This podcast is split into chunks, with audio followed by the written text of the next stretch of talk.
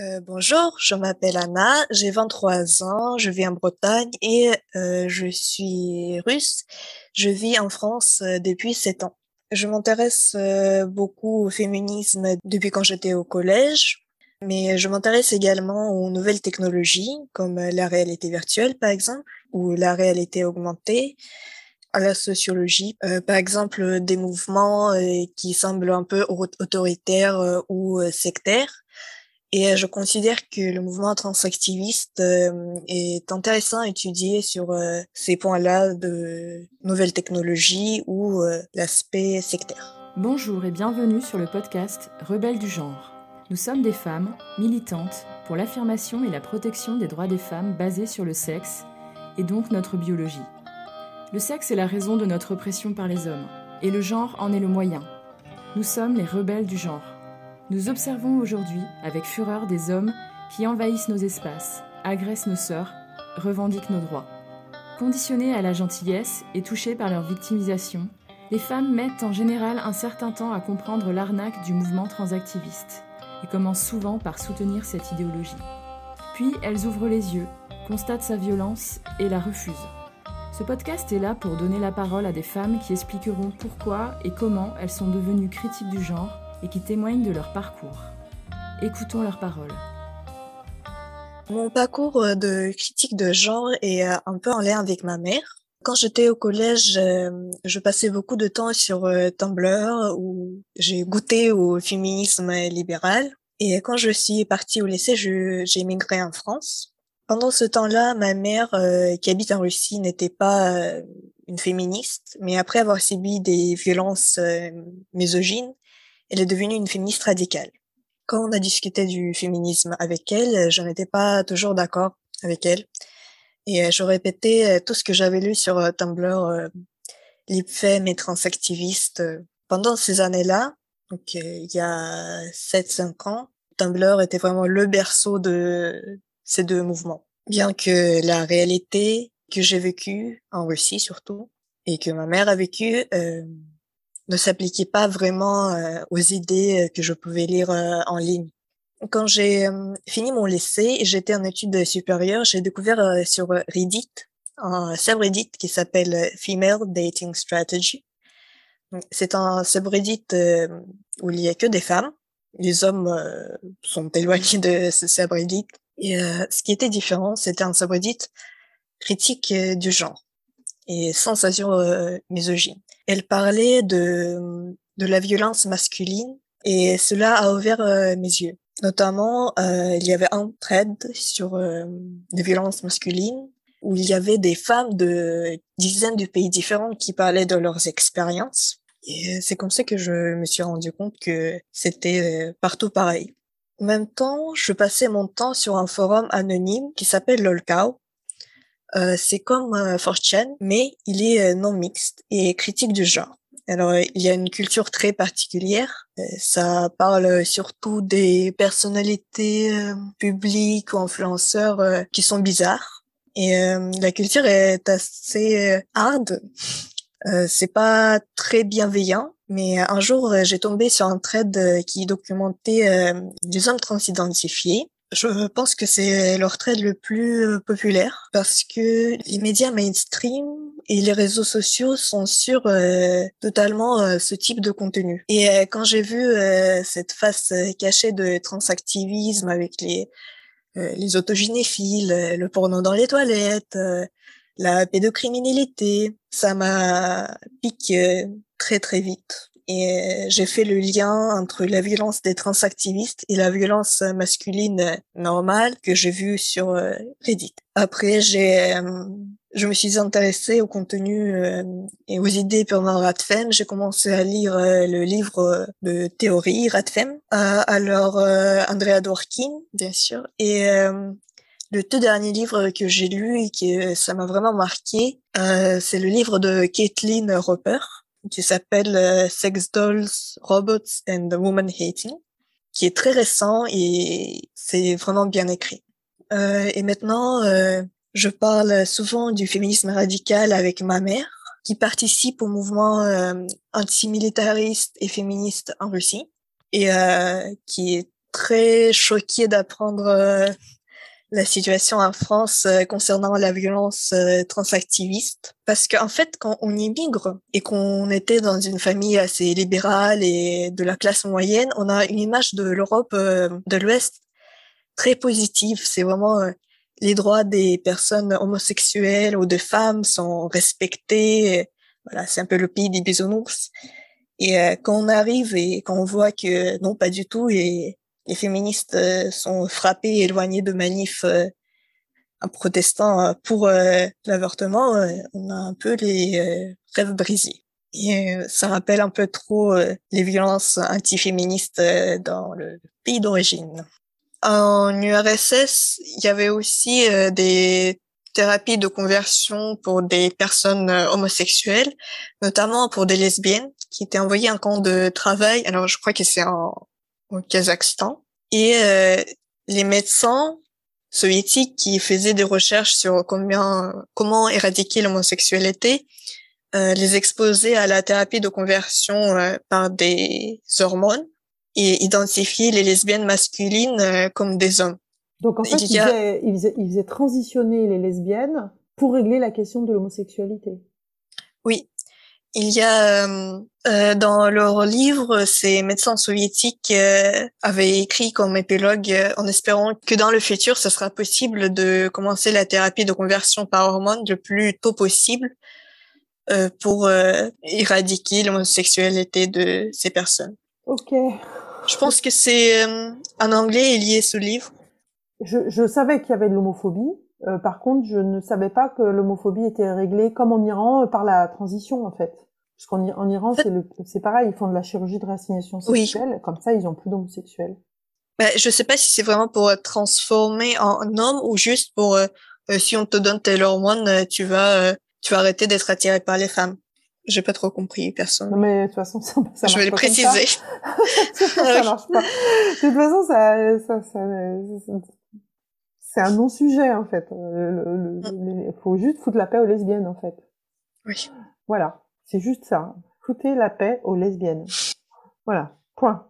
Elles sont très très mm. bien là où elles sont. Lâchez-les. Pourquoi penses-tu que cette idéologie est une menace pour les femmes, pour leurs droits, pour les enfants, pour la société, pour la démocratie? Pour la société et la démocratie. Alors, le transactivisme s'inscrit parfaitement dans le modèle Byte, qui est développé par euh, Steve Hassan, qui est un expert sur les dérives sectaires. Euh, Steve Hassan, qui a écrit euh, un livre qui s'appelle Combating Cult Mind Control. Ça parle de dérives sectaires qui peut être religieuses, mais aussi politiques, par exemple et, comment, quels sont leurs signes. Le transactivisme, c'est une croyance. On peut croire euh, à Jésus ou à Père Noël ou qu'au fond de nous, il y a un homme qui vit. Et c'est une croyance avec des signes de dérive sectaire parce que ça contrôle ses, ses adhérents. Par exemple, ça limite l'accès aux informations. Oui, par rapport à, cette, à ce point, par exemple, on peut nous dire euh, allez euh, signaler ce compte, mais surtout ne lisez pas ce qu'il y a dedans. oui, oui. Euh, en fait, ça limite euh, l'accès aux informations, euh, disant qu'il ne faut pas aller euh, regarder ou lire certaines personnes qui ne sont pas d'accord avec la dogme. Ça, ça ressemble un peu comme dans les sectes religieuses, on dit, on dit ah n'allez pas lire tel livre ou n'allez pas parler avec certaines personnes ils sont influencés par euh, Satan, bah là, ils sont influencés par euh, les terres. Et euh, surtout, n'allez pas parler aux personnes qui sont sorties de la secte. Donc ici, c'est les personnes des trans. Il faut toujours contrôler ce que les autres disent. Donc si votre Adelph dit quelque chose que vous pensez n'est pas correct, il faut faire la chasse aux sorcières, dénoncer, etc. On a aussi affaire à ce que l'auteur appelle les thought stopping affirmations. Donc, c'est des affirmations, des phrases qui coupent complètement la réflexion. On le connaît tous, c'est trans women à women qu'on dit à chaque fois que nous demande de réfléchir un peu. Ce que je trouve intéressant dans les sectes, il y a aussi, par exemple, des, des phrases qu'on doit tout le temps répéter ou même euh, une pratique de chanter certaines choses. Et en fait, ça m'a fait penser à la réunion de nous toutes. Je sais pas si vous avez vu la vidéo, mais où il y a toute une salle de personnes, de femmes, qui chantent euh, la transphobie tue, la transphobie tue. Bon, elle tue une personne en moyenne en France, si je me trompe pas. Et c'est ça aussi euh, pourquoi donner à des personnes des statistiques erronées qui vont leur faire peur, qui vont euh, les convaincre qu'elles sont isolées et persécutées. Ça aussi, c'est une technique euh, de secte. Alors juste pour dire quand même, les personnes trans qui sont tuées, il y en a quand même pas une par an. Et les, en France, les, les deux dernières fois où ça s'est produit, c'était euh, des personnes qui euh, malheureusement étaient victimes de traite prostitutionnelle et qui étaient assassinées par leurs proxénètes ou par euh, les, les prostitueurs clients. Mm. Hein. Donc c'est pas les trans, enfin oui. c'est pas les, les, enfin je sais pas si on peut appeler ça de la transphobie. Moi je pense que c'est surtout de la violence masculine et c'est certainement pas des féministes. Les féministes n'ont jamais tué qui que ce soit, jamais. Peut-être qu'elle devrait s'y mettre et deviendrait crédible à ce moment-là, je sais pas, peut-être, mais en tous les cas, euh, jusque-là, les, les, les, les, personnes trans qui ont été tuées, tuées ne l'ont jamais été par des, par des euh, féministes. Ouais, en fait, c'est euh, parce que j'ai lu un article de Radkaen. C'est Radkan, Radkan, parce qu'elle habite à Caen. Ah, je sais pas prononcer. Mais oui, c'est ça. Et euh, là, dans le, la source qu'il donnait, c'était une association euh, qui veille sur les meurtres de personnes trans. Et effectivement, là, en France, c'était en moyenne, c'était ça. Mais c'était tout genre et motif de crime, motivation de crime euh, confondue. Mais euh, je suis pas sûre s'il y a des études qui parlent vraiment de violence, de meurtre transphobe qui est touche disproportionnellement les femmes trans comme euh, on aime nous raconter. Alors, cette croyance, pour moi, de transactivisme n'est pas juste euh, sur les marges de la société, mais elle est imposée au niveau légal dans certains pays, comme euh, le crime de mégenrage ou le crime de non-reconnaissance de, du genre de la personne cette croyance ne respecte pas euh, la liberté de la parole, ça on l'a bien vu avec toutes les féministes qui sont harcelées et censurées. Euh, c'est une croyance qui est violente, sans euh, presque jamais être punie. Et en dehors du cadre légal, les transactivistes censurent non seulement des personnes individuellement sur les réseaux sociaux avec les, les chasses sorcières où ils signalent en masse le compte de quelqu'un, mais aussi ils ont le pouvoir de faire disparaître des sites entiers qui dénoncent et qui documentent leur comportement. C'était le cas de Kiwi Farms. Euh, Kiwi Farms, c'est un site qui est un peu comme l'Olcow, donc euh, c'est un forum anonyme où on documente euh, de la manière pas très bienveillante euh, les comportements de personnes en dehors de la Nord. Notamment, il documente Christian, donc c'est un homme transidentifié qui a violé sa mère. Il documentait aussi Kefals, K-E-F-F-A-L-S.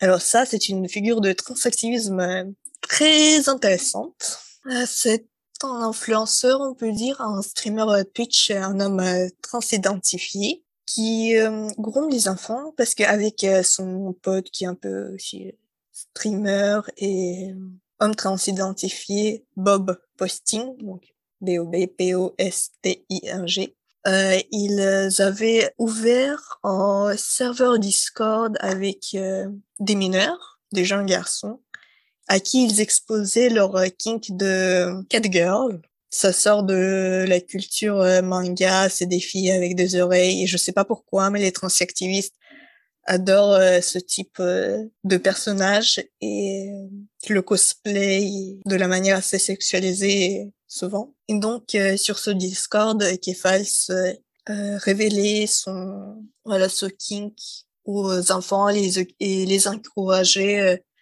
de s'habiller de cette façon et de d'être sexuel. Donc, pour moi, c'est du grooming. Et pourquoi il faisait ça, à part pour le plaisir sexuel? Et ben, il fait, ou il faisait la promotion d'un site DIY HRT qui vend des hormones euh, de transition.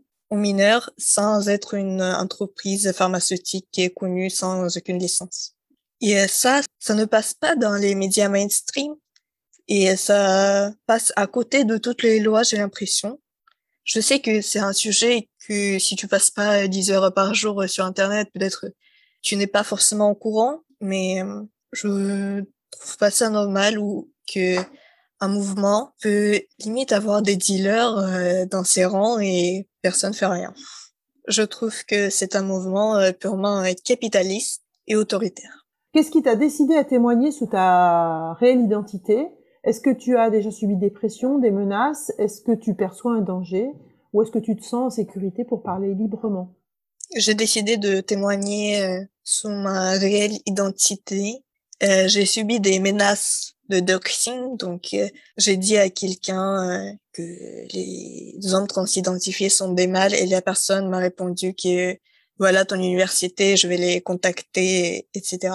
Mais mon entourage proche partage mes valeurs et mon entourage pro, le monde pro, est difficile à joindre. J'ai quand même pris des mesures pour me protéger mon identité en ligne. Je suis d'avis que si euh, vous ne voulez pas être une personnalité publique et vous êtes une femme, évitez de donner votre nom, votre ville, votre métier sur les réseaux sociaux ou de poster euh, votre photo parce que n'importe quelle euh, personne chasseuse de terre peut prendre votre photo Instagram, le passer sur un site de reconnaissance faciale et euh, après trouver euh, tous les endroits, en ligne vous apparaissez. Donc ça peut être votre LinkedIn, ça peut être votre page Facebook, etc.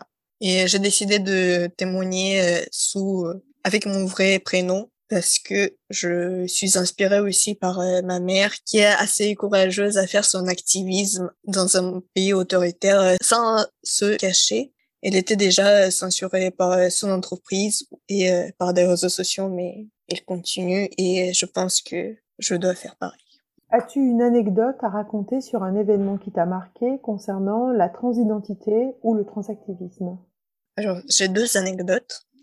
Le premier, c'est que un jour, j'ai reposté sur Instagram un post qui parlait de la violence sur les femmes, mais le compte s'appelait euh, A Woman is not a feeling. Et j'ai une amie très proche qui est venue dans mes DM en disant, mais c'est quoi ce compte de turf euh, que tu repartages?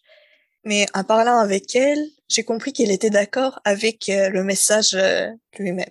Et quelques semaines après, cette amie qui avait déjà la conscience de la violence masculine a piqué très vite en voyant la violence des transactivistes partagés sur un compte Radfem. Donc en fait, quand elle t'en a parlé, elle était déjà en train d'ouvrir les yeux, c'est ça? Oui, en fait, elle habite en Égypte et elle a bien conscience de la violence masculine qui l'entoure. Je pense que c'est pour ça que c'était plus facile de voir euh, la violence euh, qui ressemble à ce qu'elle vit.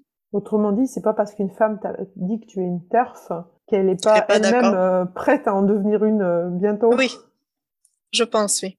D'accord. Des fois, c'est la dernière réaction, la dernière façon de se défendre.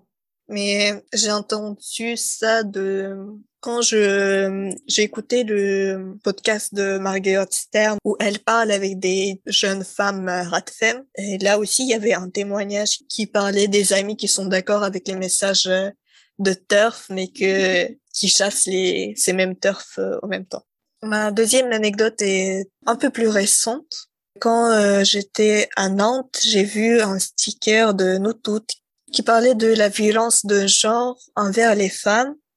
Et euh, naturellement, ça m'a interpellée. J'étais pas du tout d'accord, donc je l'ai pris en photo et je l'ai posté sur euh, mes réseaux sociaux en disant que non, les femmes elles sont violentées et opprimées, que les violences que subissent les femmes sont fondées sur leur sexe et pas leur genre. Et j'ai donné plusieurs exemples. Bah, des fœtus euh, femelles avortés parce que ce sont des femelles, ou euh, l'absence de l'accès à l'avortement, ou les féminicides. J'en ai posté 12 exemples, je crois à peu près. Et euh, nous toutes et répondu à ma story en disant en gros que non, on ne parle pas de violence de sexe, mais de genre parce qu'ils sont concernés, parce que ça concerne aussi des personnes trans. Mais ça se voit, vous vous êtes pas ouvert à la discussion. Et à la fin, elles ont dit clairement, occupez-vous des violences de sexe, nous, on va lutter contre les violences de genre. Et pour moi, c'était hallucinant qu'une euh, association qui est censée protéger les femmes, elle euh, s'en fiche euh, clairement de violences de sexe. À part quand il faut ramasser l'argent dans leur cagnotte, là, c'est bien une lutte antisexiste. Et ma mère était très choquée quand je lui ai raconté ce petit anecdote. Évidemment. Mais bon, euh, nous toutes ne cessera jamais de nous surprendre par la profondeur euh, des abîmes dans lesquels elles tombent sans s'arrêter. C'est effrayant, le vide, le vide de la pensée, le vide euh, de la pensée stratégique. Et le vide du féminisme surtout. Mais même ça, je ne trouve, enfin, je j'ai du mal à, à vraiment comprendre parce que même les personnes trans, elles sont discriminées ou ils sont violentés à cause de leur sexe. Quand un homme trans peut pas accéder à l'avortement, euh, c'est pas à cause de son genre, c'est à, cause de son sexe. Ou quand les femmes, euh, les hommes transidentifiés américains sont enrôlés dans l'armée alors qu'ils veulent pas, ça aussi c'est une discrimination à base de sexe, pas à base de leur genre. Si vous avez vu que Dylan Mulvaney, un homme transidentifié assez populaire qui était invité à la Maison Blanche très récemment, c'est tout simplement un événement euh, marketing euh, de la part de la Maison Blanche parce qu'ils ont signé une loi qui enrôle tous les hommes transidentifiés en armée dans le cas d'une guerre. Donc c'est bien une discrimination à base de sexe. C'est-à-dire qu'en fait, cette loi, elle dit qu'en cas de guerre, les hommes, peu importe la façon dont ils s'identifient, sont enrôlés, c'est ça? Oui, c'est ça. D'accord. Donc, euh, autrement dit, le genre, c'est du bullshit, quoi. Oui. Bah, en fait, on respecte le genre des, des hommes qu'on s'identifie pour qu'ils puissent aller aux toilettes des femmes ou dans leur prison, mais quand il s'agit de l'armée, euh, tout de suite, euh, ils ont une vision euh, très lucide de du sexe et du genre et c'est très récent. Personnellement, je pense que c'est juste pour que quand les gens ils cherchent trans women Biden, je sais pas quoi, ils tombent sur le résultat de euh, Biden rencontre euh, femme trans et ils ont allumé euh, un, contre-feu quoi. D'accord. Comme euh, il y avait vraiment très peu de temps entre ces deux news, je pense que c'était juste pour C'est probablement ouais. ah oui, ils ont allumé un contre-feu, clairement. Mm. C'est assez amusant. Est-ce que tu as quelque chose à ajouter? Oui, j'aimerais parler des espaces un peu uniques en ligne et des nouvelles technologies qui sont liées aux transactivistes et qui posent un danger pour euh, les enfants ou les personnes euh, vulnérables et ce qui est très peu réglementé. On peut parler déjà de euh, tous les espaces en dehors des réseaux sociaux, donc comme des forums anonymes comme Lolka ou Kiwi Farms ou même Momsnet, qui sont des forums critiques de gens qui documentent les dérives euh, du mouvement transactiviste qui sont euh, menacées. Parce qu'il ne faut pas croire que si vous êtes censuré sur euh, Twitter ou Instagram à cause de vues critiques du genre, vous pouvez échapper à ça, être et parler librement sur les autres sites, parce que les autres sites sont aussi sous l'œil de transactivistes et qui peuvent les faire disparaître, comme c'était le cas de Kiwi Farms. J'aimerais parler aussi de la réalité virtuelle de son lien avec le transactivisme.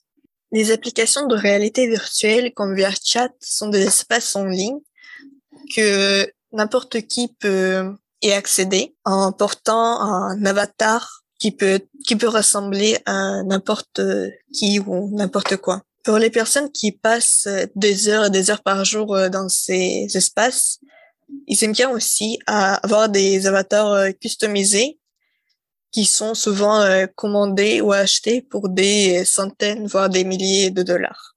La personne qui essaie d'échapper euh, du vrai monde et qui achète des avatars et du matériel assez coûteux s'investit beaucoup dans ces milieux et pour ça, il faut vraiment avoir des motivations euh, très profondes.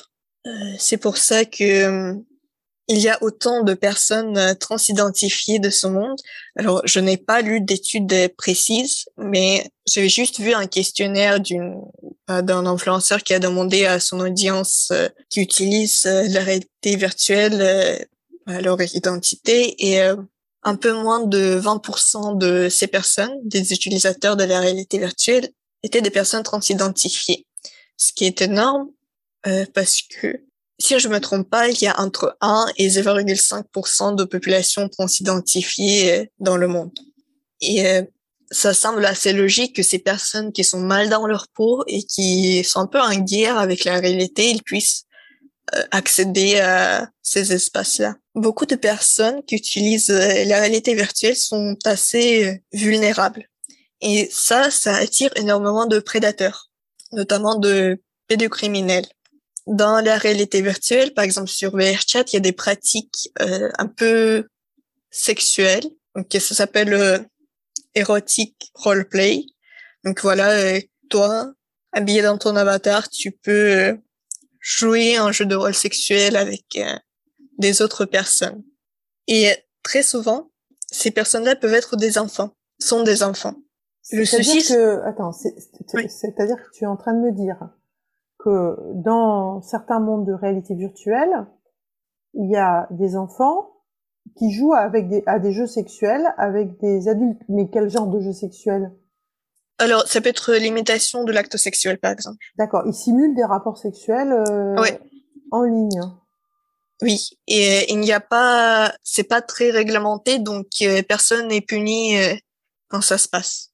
Et en plus, enfin, dans les mondes de réalité virtuelle, il y a dis-moi si je me trompe, mais il y a d'autres personnes autour en fait qui sont témoins de ce qui, ce qui se passe. C'est-à-dire qu'en fait, il y a par exemple un adulte qui va euh, abuser d'un enfant, puisque là on peut pas parler de rapport sexuel hein, quand on a un adulte un enfant, euh, et il y en a d'autres autour qui regardent. Il y a des, euh, des clubs sexuels dans VRChat où euh, il n'y a pas vraiment de limite d'âge. VRChat, ça s'écrit comment? VR chat. Voilà, où il y a des dans ces espaces-là, ces clubs, euh, je sais pas comment le dire, libertins. Euh, il y a des des personnes qui imitent euh, des actes sexuels, qui peuvent être parfois des viols vu qu'il s'agit de la pédocriminalité. Et euh, aussi, il y a un processus de grooming vu que souvent ces actes sexuels ou ces viols, ils sont, enfin, on expose les personnes aux fétiches, notamment euh, quand l'avatar et euh, c'est pas une personne humaine mais un animal. Donc il y a des gens qui s'habillent en animaux et qui et qui ont des rapports sexuels avec des enfants? Habillés en animaux? Ou bah ça peut être des enfants ou ça peut être des autres adultes. D'accord. Et ça c'est euh, complètement avec aucun contrôle de rien quoi. Il y a très peu de contrôle de ça, que ça soit dans les applications eux-mêmes euh, dans les applications elles-mêmes, il y a peu de contrôle, mais euh, au niveau légal, si je me trompe pas, il y a rien qui réglemente ça en fait. Ce qui est pire aussi, on a observé que certaines personnes qui sont, quand ils euh, utilisent la réalité virtuelle, ils ont ce qu'on appelle le phantom touch. Donc, en fait, ils sentent quand quelqu'un les touche. C'est quoi C'est une sorte de tenue que tu portes Non, non. En fait, c'est comme euh, les personnes qui n'ont pas euh, une jambe ou une main qui ah, ressentent leur main. Mais là, ils ressentent. Euh, ils sont tellement immergés dans la réalité virtuelle que, euh, en fait, ils ont l'impression de ressentir physiquement euh, ce qui leur arrive dans leur, leur, à leur alter ego, en fait. C'est ça, ça, oui. Voilà. Et une autre chose pour la réalité virtuelle, c'est intéressant de regarder quels avatars exactement euh, portent euh, les utilisateurs? Alors, on a déjà dit que certains ils peuvent porter des, des avatars qui ressemblent à des animaux ou à des furies ou des, des humains avec des traits euh, un peu animaliers. Mais en fait, c'est presque un même que les personnes, enfin les hommes transidentifiés en réalité virtuelle, ils portent des avatars de filles manga très sexualisé, avec des oreilles de chat, avec des uniformes euh, voilà, un peu particulières. Et je pense que c'est assez révélateur que les hommes transidentifiés qui vont en réalité virtuelle, ils portent pas, pour alléger leur dysphorie de genre, ils portent pas des avatars de femmes normales, mais ils portent vraiment des avatars hyper sexualisés, pas du tout conformes à la réalité. Et d'ailleurs, euh, si, vous lisez les témoignages euh, de femmes transidentifiées qui utilisent des avatars euh, dans la réalité virtuelle, qui les représentent pas de la façon très fidèle, souvent ils disent qu'ils portent des avatars d'hommes pour échapper à la sexualisation et l'objectivisation. Donc les femmes, les jeunes femmes euh, qui souffrent de dysphorie, elles, elles vont être en homme pour échapper en fait euh, à la violence sexuelle, et les hommes vont eux euh, se déguiser, enfin s'habiller, ou je ne sais même pas comment on peut appeler ça, se transformer en jeunes femmes hypersexualisées ou en animaux un peu chelous avec de la fourrure, euh, pour se livrer à des pratiques sexuelles sur les enfants qui sont présents et devant eux. Oui, mais euh, d'ailleurs, pour les victimes de ces pratiques euh, sexuelles, euh, les enfants, euh, c'est des enfants de tous les tous les sexes. Et même si ça se passe pas dans la réalité virtuelle, ça après ça continue sur Discord. Mais dans la réalité virtuelle, c'est c'est pas juste des mots dans le chat, c'est vraiment une espèce de réincarnation et d'immersion et l'immersion complète cette fameuse sensation de, vivre pour de vrai ce que tu, ce qui est dans ce monde virtuel. Et alors, du coup, tu as parlé de Discord. Et sur Discord, il se passe quoi?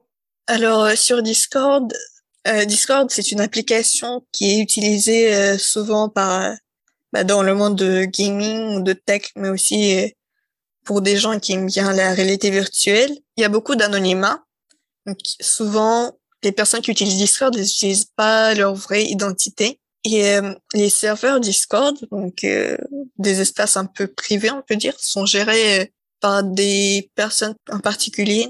Il y a moins de censure que par exemple sur vos votre compte Twitter qui est visible un peu à tout le monde.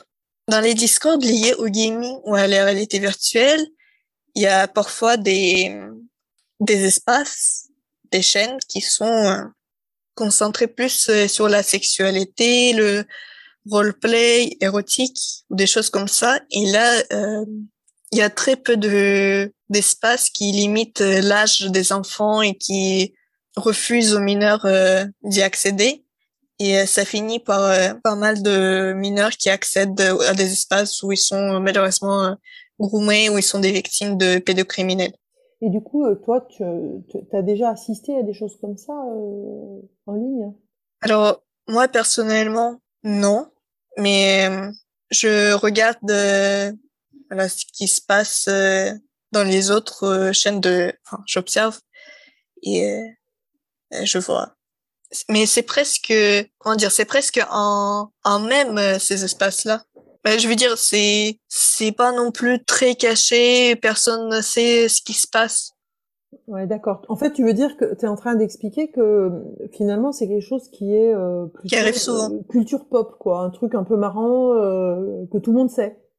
Oui, en quelque sorte. Euh, je veux dire, quand vous allez sur euh, Tumblr et vous avez des mineurs qui sont dans des milieux un peu gamers, transidentité, etc. Euh, ils parlent souvent de bah, de Discord qui sont en lien avec euh, où ils ont des expériences un peu euh, sexualisées.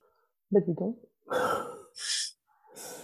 Et ce qui est inquiétant, c'est que c'est très peu réglementé par la loi. Donc, il y a la réalité virtuelle, les espaces en ligne, voilà, les applications de comme Discord. Euh, la technologie, elle avance trop vite pour les lois qui suivent pas du tout euh, ce qui se passe. C'est c'est un peu un no man's land.